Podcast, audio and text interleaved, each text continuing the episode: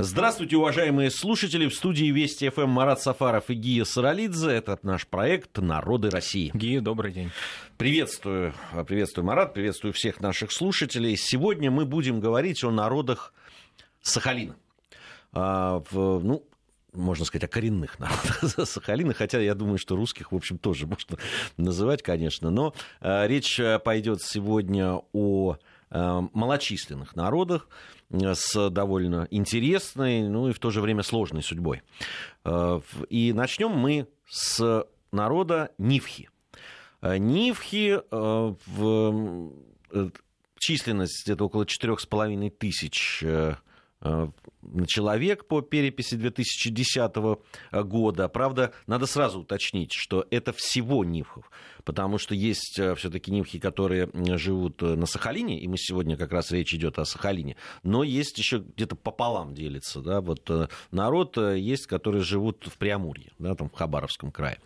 А, в... Правда, есть еще одно название этого народа, не знаю, как правильно его произносить гелики или геляки, но э, и происходит это название от тунгусского э, гиле, лодка. Э, вот все-таки а название Нивхи, вот само, это, это само название или это в, какое-то название, которое другие народы называли?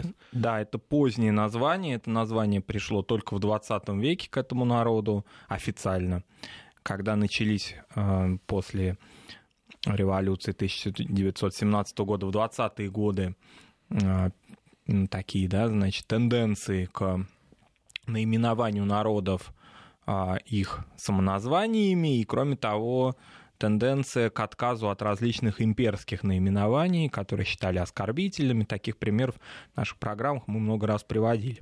И вот Нивхи, собственно, человек, мужчина, вот это вот такие вот а, мужественные и военные такие, брутальные, что называется, да, этнонимы, которые, собственно, и переводились как нивхи. Вот они и были привиты этому народу. Часто народы узнавали о своих этнонимах от э, советской администрации, собственно говоря.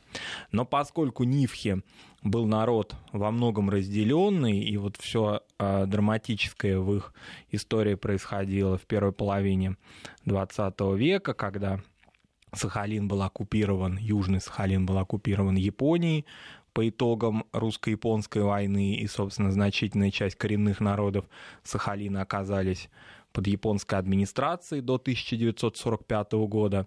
Вот это все драматическое, ну и понятно отношение японской администрации к этим народам. Мы в нашей программе, посвященной корейцам, об этом подробно говорили. Собственно, корейцы сахалинские примерно такую же судьбу испытали. Отношения, в общем-то, как к людям второго сорта. И поэтому, безусловно, это очень сильно отразилось на истории коренных народов Сахалина, на том, что численность их не росла, а более того, они уменьшались в своей численности они стеснялись даже именовать себя, собственно говоря, своим этнонимом. А в послевоенный период, когда Сахалинская область вернулась в состав нашей страны, Нивхи в основном сосредоточились на, север, на севере острова, в северных районах, районах в городе Паранайске, в селах вокруг него были созданы колхозы, совхозы. Вот, собственно, они там и жили. Паранайск это на самом деле не север, это а, уже к югу ну, так условно говоря, юго-восток, вот примерно Сахалина. Это самая южная точка их расселения. В принципе, это в большей степени северные районы Сахалина. А пришли они с Амура, и вот это разделение на две группы, амурские и сахалинские, Нивхи, это уже историческая такая данность, как и многие коренные народы Сахалина. Нивхе — это народ, переселившийся с материка. Ну, как известно, на Дальнем Востоке, на Камчатке, на Сахалине принято называть свою территорию, значит, островной или полуостровной, как с Камчаткой, а все остальное, значит, вот материком. Нивхи в этом смысле совершили какой-то очень важный и очень такой значительный в своей истории переход, причем его причины мы до сих пор не знаем. Вообще судьбу нивхов, а, понятно, что автохтонный народ, но как они произошли, а, собственно, в Преамуре от кого, да, в чем их а, связь выражается с другими народами Преамурья коренными, до конца не ясно. Ну, та, там очень интересные версии. Мы сейчас э, попад... ну, версии по... только, да, да. поговорим угу. об этих версиях, очень любопытных. А, я просто, раз мы уже говорили о численности населения, я хочу заметить, что а, за последние годы, десятилетия, численность нивхов э, не, сильно менялась. Ну, там, если вот данные взять, там, 26 года, то там 4076 человек. И там в какой-то момент насчитывалось там 5 тысяч с небольшим, ну, сейчас вот 4, 4500. Э, То есть можно да, надо заметить, что не сильно менялась э, численность НИПХов, она не сильно уменьшалась и, ну, и не росла. Но она не росла во многом из-за той демографической политики, которую проводила Япония в первой половине 20 века. А, это не значит, что нивхи там подвергались геноциду и различным вот таким явлениям нет, но все-таки Южный Сахалин и эта территория считалась окраиной Японии, и, в общем-то, японцы этому, э, этой территории экономическое какое-то влияние не оказывали значения.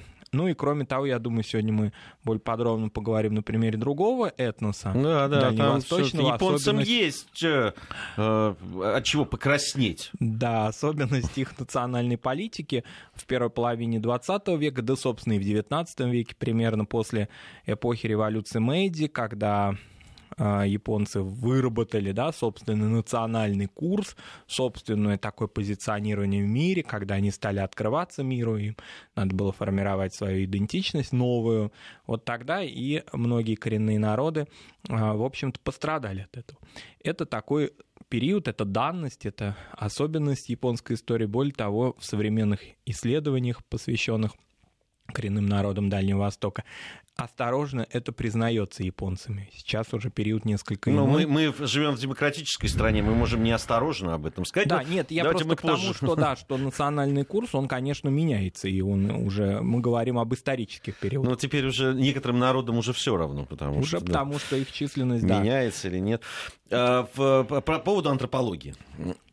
По поводу антропологии э, интересно, я, я посмотрел э, ну, э, конечно, все э, научные труды, которые посвящены этому, я прочесть, безусловно, не успел. Но я обратил внимание, что антропология Нивков очень сейчас именно, ну, вот угу. последние годы находится в, таком, в стадии такого активного изучения. Вот интересно, с чем это связано? Ну, это прежде всего связано с тем, что, а, в общем-то, да, вот эти исследования народов Сахалина, они стали по большому счету осуществляться только во второй половине 20 века, и они очень редкие. Вот если брать исследования, то самыми крупными, самыми фундаментальными можно считать труды э, такого видного этнографа Анны Васильевны Смоляк. Она работала в Институте этнологии и антропологии РАН и изучала народы Сахалина, а, но, собственно говоря, ее исследование это даже 50-х годов, то есть, собственно говоря, после того, как Сахалин вернулся в состав России. А в последнее время исследований стало больше, причем некоторые из них посвящены не только антропологии, но и языку. И здесь не очень позитивные такие моменты исследователи выводят, потому что язык Нивхов, он, в общем-то, большей частью потерян. А если брать конкретные результаты переписи, причем 2002 и 2010 года в динамике смотреть, доля людей, владеющих нивским языком, составлять ничтожное количество. Примерно это люди, ну и то это не полностью, да, это люди поколения 1920-х, 40-х годов рождения, которые в домашней среде, все-таки в домашней обстановке, в семейной, общались на нивском языке большая часть нивхов русскоязычны.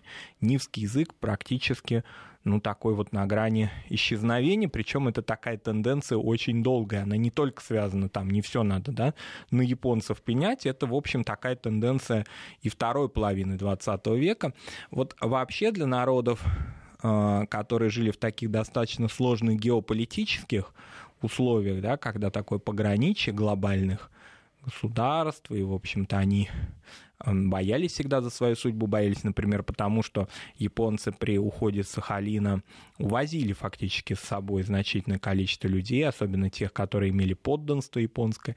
Кто-то хотел остаться, кто-то хотел уехать, но те, которые хотели остаться, они знали об особенностях отношения а, в имперский период к коренным народам. Так вот, выработалась некая ну, если так можно выразиться, стеснение. Стесняются они говорить очень, особенно там вот раньше еще, да, о своей национальности, дабы как-то не подчеркивать себя. Хотя вроде бы антропологически, в бытовой культуре совершенно очевидно, что они коренной народ Сахалина и все, но вот эта определенная такая обособленность, изолированность, желание не подчеркивать свою национальность, она для коренных народов Сахалина, в том числе для них, всегда была характерна. Дабы что-то вот не вышло бы, какой-то вот такой вот истории, дабы не уехать туда, куда не хотелось бы, да, либо в одну сторону, ну, либо что, в ну, другую ну, приспосабливаться, сторону. Да, и поэтому это характерно было в определенный период времени для сахалинских корейцев тоже, но для нивхов особенно. Поэтому вот такой интерес к языку и к традиционной культуре, он утрачивался.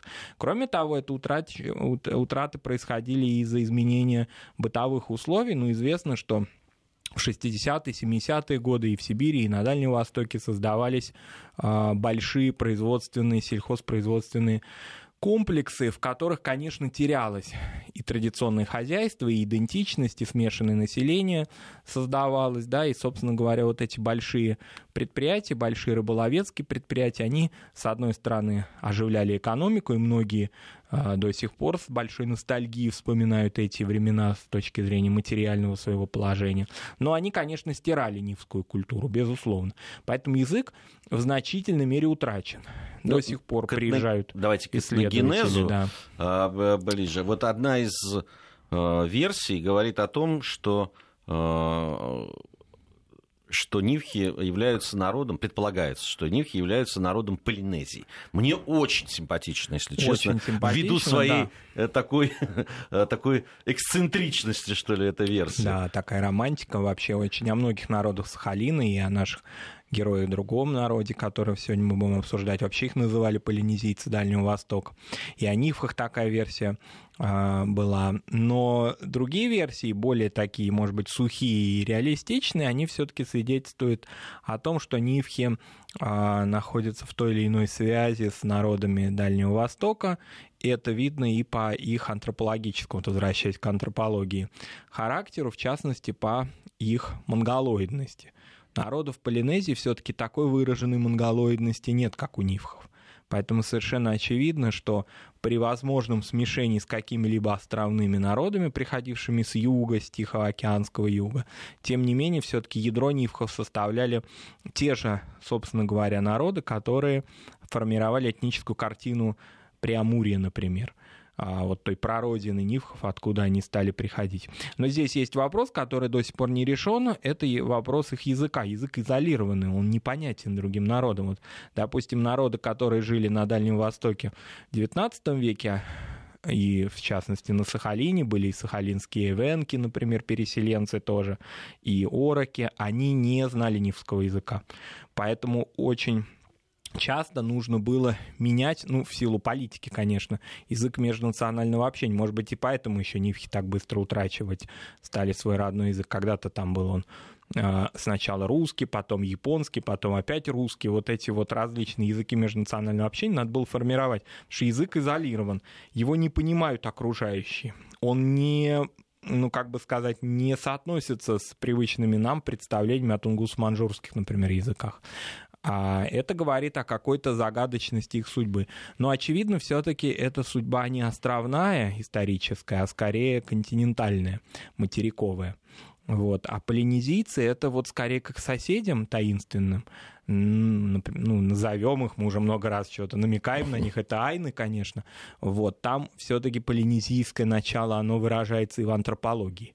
Все-таки антропология Нивха, она достаточно традиционно стереотипна для наших представлений о монголоидах. Ну, хотя вот Востока. тех, кто придерживается первой версии, это не убеждает. И они говорят, что она, есть элементы культуры, и в том числе антропологии, которая указывает все-таки на их вот полинезийское происхождение. Вообще, ведь существует точка зрения, по которой предки ну, тех же современных нивхов, это вообще это да, там, они одни и у эскимосов, и у индейцев, и у северо-восточных палеоазиатов. Ну, это такое объединение в такую огромную да, общность глобальную. Это, конечно, немножко подвергает сомнению научные да, представления. Она, эта идея, эта гипотеза больше, конечно, отдает романтикой и вот, как вы правильно заметили, эксцентричностью некой, потому что экстравагантностью, потому что, конечно, объединять в одну общность условно, да, живущих на таком огромном на расстоянии друг от друга этносов, это значит придавать нивхам какой-то, ну что ли, несвойственный им, э, несвойственный им статус каких-то глобальных мореходов, чего, конечно, у них не было. Они занимались и занимаются и сейчас рыболовством, но все-таки это прибрежное рыболовство. Мы не знаем по источникам таких доказательств, что предки нивхов преодолевали многокилометровые расстояния из западных регионов американского континента, да, где проживали предки индейцев, а, с Аляски или, допустим, с крайних районов Камчатки, и вот сюда на Сахалин. Таких свидетельств не было ни в японских хрониках, ни, собственно говоря, в фольклоре местных народов, потому что, ну, наверняка бы это было бы отмечено. Поэтому здесь есть определенная такая а, ну, вот именно выдавание желаемого за действительное, романтизация их. Ну, Куда же без Куда этого? Же без этого? Особенно, когда идет об этногенезе, здесь, по-моему, вообще Надо не сказать, обходится. сами нивхи, они вот, э, в отличие очень от многих народов, которые Э, любят придумывать да, себе мифологию. В этом смысле нивхи не очень склонны к этому. Это больше рассуждение этнографов, да, европейских особенно, чем нежели самих нивхов. Нивки вообще мало задумываются о том, как они пришли, потому что они, вот как данность, проживают на Сахалине. Единственное, что, конечно, в фольклоре и отражается вот эти истории о Преамурье. Более того, были длительный период времени, во всяком случае до начала 20 века, контакты с приамурскими нивхами, а, морские контакты, когда они преодолевали расстояние от устья Амура в Хабаровском современном крае до Сахалина. Потом контакты в силу политики, конечно, геополитики, они исчезли. Ну, собственно, Нивхи так далеко, э, так давно оказались на Сахалине, что, э, да, там, ну, во-первых, считается автохтонным населением абсолютно, э, и, да, там упоминания о Нивхах на Сахалине, они там очень в разных да. источниках и достаточно древних упоминаются, поэтому, ну, понятно, что откуда-то и когда-то они пришли, но это произошло, то есть, чтобы понимали наши слушатели, это произошло так давно, что, что в общем... Стерлось поэтому, это да. уже, да в этнической такой памяти это стерлось, безусловно. Ну, здесь надо, конечно, сказать о том, что их расселение и топонимика Сахалина, она многократно менялась. Вот если есть регионы, в которых можно по названием географическим определить те или иные древности, Сахалином этот номер не проходит, потому что Сахалин в течение длительного периода времени, ну, в течение 20 века как минимум, менял многократно свои топонимы в силу, опять же, политических обстоятельств, и поэтому какой-либо исторической вот памяти о старых низких поселениях тоже достаточно мало. Поэтому вот этот вот источник, которым часто пользуются этнографы, им, к сожалению, здесь пользоваться не приходится. Есть интересный источник, который часто используется, это генеалогия. А генеалогия у нивхов, то есть родословные, они длительное время сохранялись. Но с утратой языка у большей части нивхов стала утрачиваться и генеалогическая память вот эта вот которые еще все-таки в 50-е годы этнографы советские, которые приезжали на Сахалин, смогли несколько в некотором роде зафиксировать. Вот вообще утрата языка, вот это такая достаточно дискуссионная тема, которую часто обсуждают. Этнос сохраняется ли после утраты языка? Ну, сохраняется, конечно, нивхи вот по численности по своей не уменьшились из-за того, что забыли свой язык но, безусловно, очень большая доля их исторической памяти вместе с языком, конечно, уходит. Поэтому такой вот, э, выражаясь термином Чингиза Айтматова манкуртизм, да, он, конечно, на пользу народам не идет. И робкие попытки возродить интерес к языку и в 90-е годы, и различные способы какие-то методически изучить язык, они, к сожалению, не пользовались интересом самого народа часто, потому что уже вот так это все разорвано. Если 40-х годов рождения последний нивхи, владеющий хорошо языком, то это говорит о том, что это фактически бабушки и прабабушки современных молодых нивхов. Значит, уже несколько поколений вперед они а, язык уже утратили. Ну, об этом, да, уже Марат говорил. Э, не, по поводу традиционного хозяйства Нивхов тоже Марат сказал. Это милая моему сердцу рыбная ловля. Э, соответственно, и традиционная кухня нивская. Это сырая, вяленая рыба. Да. Э, вот. Кстати, охота, собирательство тоже имели довольно большое значение. И интересно, что разводили собак. И разводили собак. А более того, ну, не знаю, обеденное время, большая часть наших радиослушателей сейчас как-то может нас выключить даже из-за того, что мы упомянем этот момент, но из песни слов не выкинешь. Нивхи, как и некоторые народы Дальнего Востока, употребляли собак в пищу, это было такое дело. Вот. А, ну, сейчас это все наши, в общем-то, рассказы об их традиционном хозяйстве, они все с устареванием на 50 лет примерно, да, они уже не актуальны, поскольку сейчас нивхи это все утратили, и рацион их изменился, и не едят они больше собак уже давно. Вот. А нивхи, конечно, после вот создания этих больших промысловых хозяйств, они утратили все традиционные способы ведения своего своей рыбной ловли, ну или большую часть из них. Например, нивхи они даже такие полукочевники были. Во всяком случае, у них было раньше два дома, летний и зимний. Это особенности а, климата Сахалина. Летний дом был, как правило, вблизи моря или в устьях сахалинских рек, и он был на сваях. На сваях он был из-за того, что нивхи боялись диких животных, которые могли на них напасть, боялись э, различных каких-то, э, так скажем, а, людей, которые могли тоже их, на них напасть. Все-таки это морское побережье, достаточно опасные регионы. Вот, ну и в силу климата, безусловно. Вот эти дома на сваях.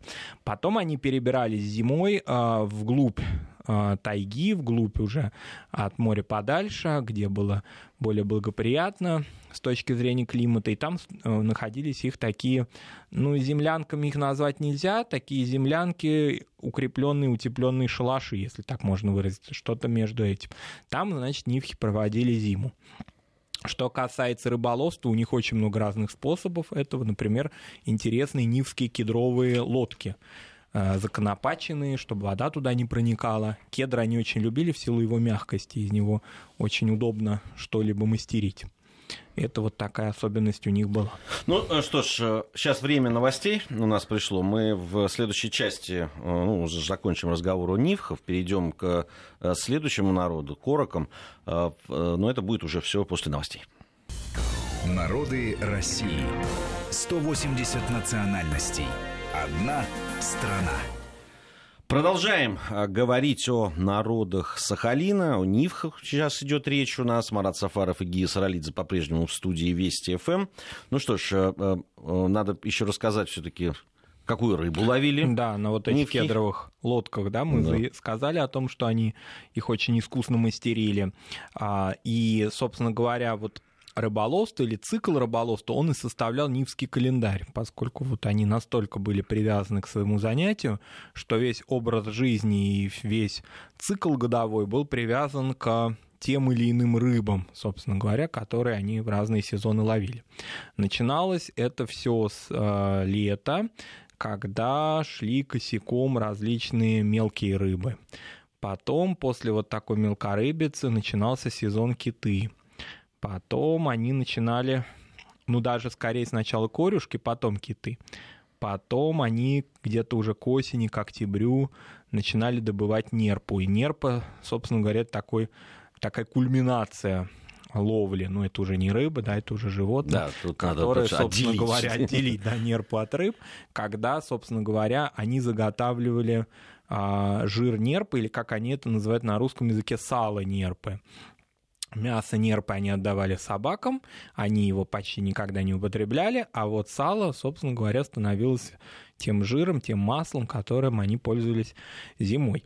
А с рыбой они очень интересные рецепты такие придумывали. В частности, они рыбу вялили, или как они слово вялить не употребляют, говорят, сушат. Сушили ее прямо на берегу моря, практически не добавляя соли, то есть, но при этом на вкус эта рыба достаточно соленая, то есть это морская соль, вот она была, этого было достаточно для того, чтобы вкус придать этой рыбе.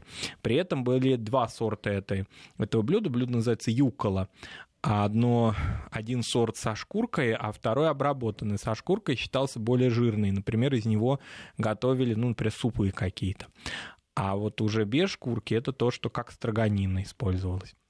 Поэтому такой достаточно развитый рыбный стол у них был. Что касается собирательства, вообще вся рыбная ловля — это мужское занятие, понятно. Женщины времени теряли зря, и вот в это короткое лето, достаточно суровое сахалинское, женщины собирали ягоды. Из ягод очень любили бруснику, брусники. В этой такой таежно-тундровой зоне достаточно много было. И еще интересная такая ягода, которая растет на Сахалине, называется сикса. Вот добыча сиксы и брусники, это такое разнообразие столу придавалось. А, несмотря на то, что очень быт изменился существенно и серьезно, тем не менее, вот эта ориентированность на рыбу, на рыбу и на блюда из рыбы, оно сохранилось у нивхов до сих пор. Более того, многие вот такие способы переработки рыбы передались русскому населению Северного Сахалина, которые у них это заимствовали. Сейчас, конечно, нивхи а, ну так их рацион изменился, безусловно, расширился, но вот когда праздники, когда что-то такое интересное, то они все-таки какой-то праздник, но при этом про праздники, кстати, интересная особенность, религиозных праздников у них очень мало. Дело в том, что нивхи ну так по большому счету не были крещены. Как-то вот до них э, не дошло крещение, где-то формально крестились, где-то вообще не крестились. В принципе, они, конечно, анимисты, то есть представители традиционной религии, которая обожествляет животных, явления природы и так далее. Интересная же деталь в их традиционной религии у них нет подземного мира. Это вот все этнографы это отмечают, такая интересная закономерность. А интересное же объяснение этому дается специалистами. А в подземный мир они не могут отправить ни своих умерших родственников, ни тем более богов, потому что они знают, что подземный мир холодный вот это различие между э, античным представлением о подземном мире, когда все тепло вокруг, нет представления, когда как же может там быть зона вечной мерзлоты. А у нивхов э, понимание климата такое, что они сверхъестественные силы духов или духов предков не могут отправить в более худшую зону проживания, чем где живут сами. Ну что ж, а пора перейти к э, другому представителю э, коренного населения Сахалина. Это ороки. Угу. Или самоназвание есть у этого народа? Ульта? Да, причем вот это самоназвание, оно некоторую приносит трудность в подсчете ороков. А, дело в том, что во время переписей этнографам уже потом по результату, когда им предоставишь, вот нашим радиослушателям, да, можно пояснить о том, как, собственно говоря, подсчитывают численность того или иного народа, если э, только упомянуть о том, что ороков в 2010 году было 295 человек насчитано на территории нашей страны, причем большая часть из них проживает в Сахалинской области это 259 человек. Ну и такая, может быть, забавная деталь. В Москве было отмечено 7 уроков. Вот, так что если кто-то... Ну, вообще здесь, э, если говорить о угу. том, что нелегко подсчитывать, Очень. Э, ну вот посмотрите, есть такой вот интересный пример э, приводится общее число ороков, согласно переписи 2002 года, было 346 человек. Значит, это, на самом деле это было суммарное количество после обработки переписных листов, которые зафиксировали 37 ороков, 42 ульта, 72 уильта, 37 орочей с родным языком ульта, 40, 148 арачонов с родным языком ульта и 10 ульча с родным языком ульта. Вот, вот поэтому вот приходится, тем, приходится подсчитывать. Да. да, тем, кто думает, что труд этнографа очень прост, или даже этнодемографа скорее, то есть то, того направления в науке, которое занимается э, изучением численности тех или иных этносов, а у нас, кстати говоря, так похвастаемся, в нашей стране этнодемография находится находится на очень высоком уровне, у нас очень такие серьезные капитальные исследования в этой области. Так вот, этнодемографам надо знать а, вот различных и этнонимах, и различных, может быть, забавных особенностях, да, которые могут носить характер сугубо такой технический, что называется, для того, чтобы численность дать, чтобы никого не обидеть и чтобы представить эту численность очень точно. Почему э, с народами любыми надо быть точным, а с народами коренными особенно, потому что представители коренных народов могут претендовать на различные льготы, о чем мы на вопросе целую программу да, посвятили, а, посвя... ну, связанную с традиционными промыслами и с налоговыми различными особенностями ведения хозяйства. То есть там целая вообще, так скажем, специфика их статуса в нашей стране есть, и она, конечно, отражается и из численности. Поэтому вот в 2010 году столько, сейчас численность несколько уменьшилась, а может быть, это особенности статистики. Ну, может быть, подсчета, да. Да, потому что вот эти разные самоназвания, они, конечно, вносят большую сумятицу. Вот, например, ульта. Ульта — это значит, или ульта иногда говорят, это вот, что называется, такое вот современное представление, современная тенденция ороков так себя называть. А есть, между тем, на Дальнем Востоке народ ульчи, совсем другой, вообще не имеет к ним отношения, он ближе вот к нанайцам, к удыгейцам, в Преамурье. Так вот, одна буква буквально, да, буква вот одна, ульча или ульта, она может совершенно о разных народах говорить. И в этом смысле можно посчитать совершенно неправильно. А, ну, если все-таки от почет перейти к тому, что, собственно, это за этнос, то он сильно отличается от нивхов. Прежде всего тем, что ороки оленеводы, они не занимаются практически рыболовством. Да, они, на севере все-таки Сахалина. Они на севере, и потом они не морской народ. Вот если, допустим, в представлениях нивхов море — это ну, такое, условно говоря, божество, это некий мир, а, это некая такая глобальность, ну, как у некоторых этносов, например, небо, представление о небе у языческих народов то у ороков этого представления о море нет. Море, ну не то чтобы враждебно, вообще нету какого-либо контакта с морем. Прежде всего, это народ оленевод, народ-собиратель традиционно. А здесь надо сказать, что Антон Павлович Чехов в 1890 году, в общем, к вопросу о переписи, продолжал такую, ну, старую традицию русского просветительства о том, чтобы вот как-то заботиться о коренных народах, и в том числе и вот ороки ему встречались. А где они ему встречались, ну, я думаю, что многие радиослушатели наши знакомые с биографией Чехова помнят о его знаменитейшем путешествии на Сахалин и о том, что он пытался и, в общем-то, достаточно успешно провести перепись населения на этой территории. Более того, получил разрешение, это не, не какая-то самодеятельность, он получил разрешение на это губернатора Приамурского барона Корфа, и по разным оценкам от 7 там, с, э, ну, с половиной, так скажем, до 8 тысяч э, жителей Сахалина переписал. Это достаточно серьезная цифра. Единственное, что к туземным народам, как тогда говорили, он не обращался, потому что они по другой вообще шли линии, их подсчитывали совершенно иначе. Но он отмечал, а, и вот применительно в частности и к Нивхам, и к Орокам, тогда их называли не так, э, например, Нивхов называли э, гелики. Так вот, он говорил о том, что администрация относится к ним, в том числе в, ну, во, во время переписи, достаточно снисходительно, более того, пренебрежительно.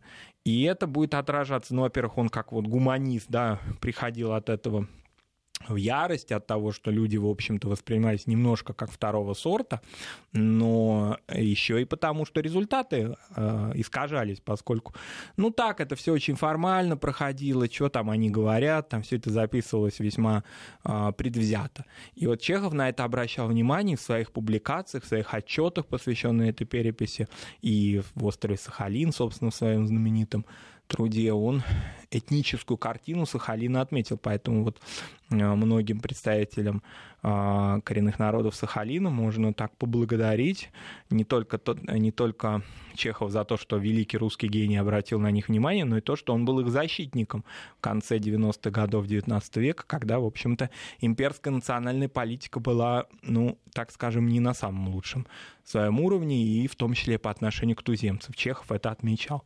Поэтому Чехов переписчик, Чехов демограф — это тоже такая интересная деталь нашей национальной истории. Кстати, интересная такая деталь, немножко от ороков отвлечемся. Чехов а, там отметил по Сахалину, что а, для Сахалина Давайте ага. мы, мы сейчас прервемся, и вот сразу после небольшой паузы продолжим наш разговор и об ороках еще поговорим, и о айнах.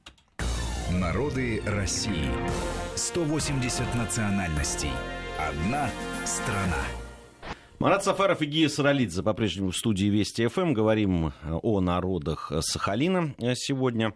Ну, вот надо нам... Да, деталь интересная, посвященная чеховскому такому влиянию на изучение демографии и истории Сахалина. Вот он отмечал то, то что в таком отдалении от материка, от больших городов, достаточно слабо соблюдались имперские законы, связанные с Э, запретами на межнациональные или, скорее, даже межрелигиозные браки. Ну, известно, что в Российской империи браки между православными и людьми других конфессий, например, мусульманской или иудейской, были запрещены. А вот, допустим, для Сахалина все это было очень, так скажем, свободно. И но неофициально, конечно. И вот Чехов отмечал, что пребывая во многие поселки, он находил там людей разных конфессий, живущих вместе, как он говорил, сожительствующих вместе. И он это узнавал не по графе национальности, ее, как известно, не было, не было и в чеховской переписи, а в графах о вероисповедании месте рождения. Эти графы он заполнял во время своего вот этого демографического такого экскурса. А, ну, вот, собственно, эта чеховская, чеховская информация, она и сейчас, надо сказать, интересную интересные материалы предоставляет об истории Сахалина конца 19-го, начала 20 века. Что касается ороков, то надо сказать, что, а, скорее всего, их этническая история тоже, как и у Нивхов, связана с Преамурьем. А, дело в том, что вообще заселение этой территории Сахалина, оно происходило разными волнами. И, по-видимому, ороки, как подобные Нивхам, также пришли а, с низовьев эм, Амура, с территории современного Хабаровского края, тем паче, что в Преамуре живет народ с похожим этнонимом Орочи, которые тоже примерно по численности, вот у них демография долгое время была ну, не одинаковая, но схожая, и в бытовой культуре у них есть много общего. Но языки имеют одно происхождение. И языки имеют, да. Тунгусо-манжурская, вот эта вот языковая общность, она здесь э, видна. Это тунгусо-манжурский народ, такая есть в этнографии такое есть понятие. Ороки, подобно нивкам, тоже испытали на себе различные такие да, изменения судьбы Сахалина в 20 веке. А, может быть, несколько меньше и в силу численности, а может быть, их численность такая небольшая из-за этого. То есть тут такая амбивалентность а, ее можно проследить. Но все-таки ни Нивхам, ни Орокам не довелось испытать судьбы другого народа, или в нашем случае третьего народа, да, который, э, ну, в общем, по которому катком прошлась э, вот эта вся особенность истории Сахалина первой половины 20 века. Да, ну, о Айнах э, говорит э, Марат, Айну айны, курильцы называют этот народ. Э, невозможно посчитать, никакие переписи не показывают численность этого народа. Э, по переписи 2010 э, года на территории России считается, ну, то есть посчитали 109 человек, это те люди, которые определили себя как айны. Но этнологи предполагают, что, ну, как минимум тысяча человек имеют айнское происхождение, а вот уж почему они предпочитают не говорить об этом, ну, здесь вот, наверное, Здесь э, Марат должен это пояснить. Э, при этом очень интересно, что Айна, мы сегодня о Сахалине говорим, но Айны э, проживали как в Сахалинской области, так и в Хабаровском крае, на Камчатке они есть, ну и по названию Курильцы понятно, что и на Курильских островах. Да, и более того, Айны, считается, такая есть мифология, вот к вопросу о расселении этих народов, существуют такие предания, которые посвящены взаимоотношениям айнов и нивхов. Но нивхи не, не такие прям уже совсем были мирные рыболовы. И, э, собственно говоря, их этноним, вот связанный с тем, что мужчина-воин, э, свидетельствует об их э, сложных контактах с местными народами. Например, они пытались, нивхи, вторгнуться на остров Хоккайдо, то есть на зону расселения айнов традиционно. А уж какой был ареал расселения айнов, тут сказать очень трудно. Есть такие версии, что большая часть японских островов в целом была заселена айнами как первым и коренным народом этой территории. Но так или иначе, японская колонизация, японское освоение этих территорий, современной территории Японии мы имеем в виду, она привела к активной ассимиляции айнов, по-разному она складывалась. Сначала мирно, сначала, собственно говоря, они ну, вот, собственно, растворялись в языковом смысле и так далее. А в середине XIX века началось э, такое уже давление на айнов. Его связывают историки с периодом уже упомянутым в первой части нашей программы революции Мэйди или реформ Мэйди, когда начался такой процесс новой политической истории Японии. Здесь парадоксальную можно аналогию привести, казалось бы, разные совершенно географические и культурные координаты, но вот с османской историей мне как-то приходит в голову такое вот соответствие. А, известно, что и в Турции, и в Японии долгое время доминировали теории о моноэтничности населения этих территорий. Вот нет никаких народов больше в, ну, в пределах Османской империи или Турции эпохи Ататюрка и так далее. Вот кроме турков никого, ни христиан, ни мусульман других, ну никого и все. Такая же примерно картина была и в Японии. Кроме японцев больше никого нет. Ну и прежде всего японским таким, как в советское время говорили, японским милитаристам, да? Да, да. А, им конечно, ну, так скажем, бельмом на глазу были айны. Потому что айны отовсюду вылезали и со своими топонимами. Там же, там же любопытная еще история была. Не знаю, насколько она э, оправдана и правда ли это было, но в свое время японцы, когда они стали первые контакты с русскими, они называли их красными айнами. То есть э, айну со светлыми волосами. Да, потому что айны, в общем-то, для, долгое время для рядовых японцев были единственным народом другой, можно сказать, даже расы. Вот к вопросу в нашей первой части о таинственной Полинезии, о том, откуда прибывали, может быть, другие этносы, вот с айнами, наверное, опять же, наверное, потому что нет никаких доказательств конкретных научных, какие-то моменты, связанные с их переселениями из таинственных территорий, существуют. Это выражается прежде всего в антропологии айнов. В отличие от нифов, которые, ну, классические или там можно поспорить, но все-таки монголоиды, айны вообще таинственный народ. Например, у айнов очень густой рост волос когда японцы или русские землепроходцы впервые с ними сталкивались, они отмечали, что вдруг выходили им навстречу достаточно рослые люди, а с длинными, какими-то просто чудовищно длинными бородами, усами, а, бороды были настолько длинные, что они даже палочками их придерживали во время еды. Кроме того, вообще рост волос на теле у них был, ну то есть совершенно их так и называли, волосатые, волосатые да. Да. Они вообще а, ну, существенно отличались от традиционных представлений о народах Дальнего Востока, об их таком расовом антропологическом э, характере, признаках. Вот эти густые волосы, огромные усы и бороды, в общем-то, намекали на австралоидные даже черты, на полинезийские черты, поскольку уже в то время в русской этнографии были благодаря Миклуху Маклаю и другим нашим великим путешественникам знания о Полинезии, поэтому такие намеки на происхождение такое были, безусловно.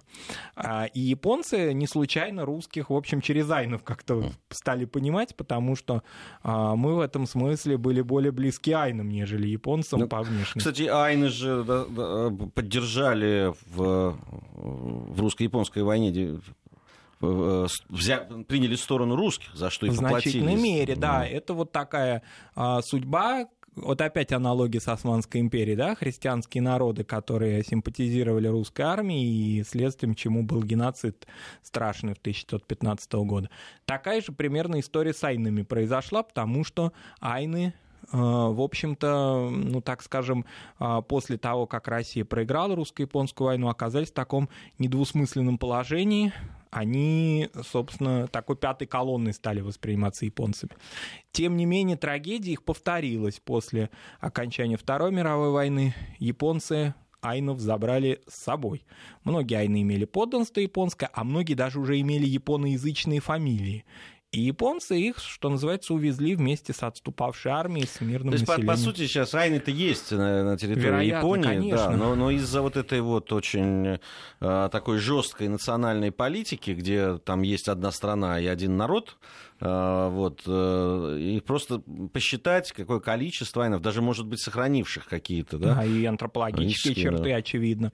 А, но это уже почитать нельзя, потому что в официальной статистике не отмечается. Сейчас некоторое потепление по отношению к айнам стало происходить, а, появляются и публикации, появляются и даже, ну, такие скажем так, в каком-то краеведческом разрезе какие-то вещи, которые связаны с их культурой. На Хоккайдо, то есть на крайнем севере Японии, в общем, айнская культура начала немножечко потихонечку оживать. Что касается территории нашей страны, а, конкретных данных по айнам нет, где они могут жить, где конкретно.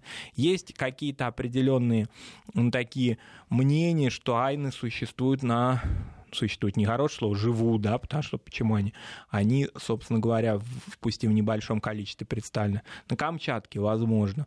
Дело в том, что сахалинская история, она более сложна, камчатская менее, да, поэтому, возможно, здесь были. Но все-таки в традиционном, в старой нашей этнографии выделяли аж три группы айнов.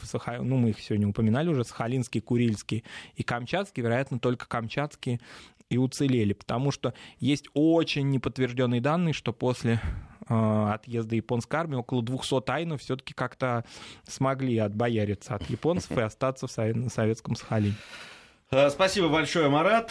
Это был наш проект «Народы России». О народах Сахалина сегодня мы говорили. Через неделю вновь встретимся.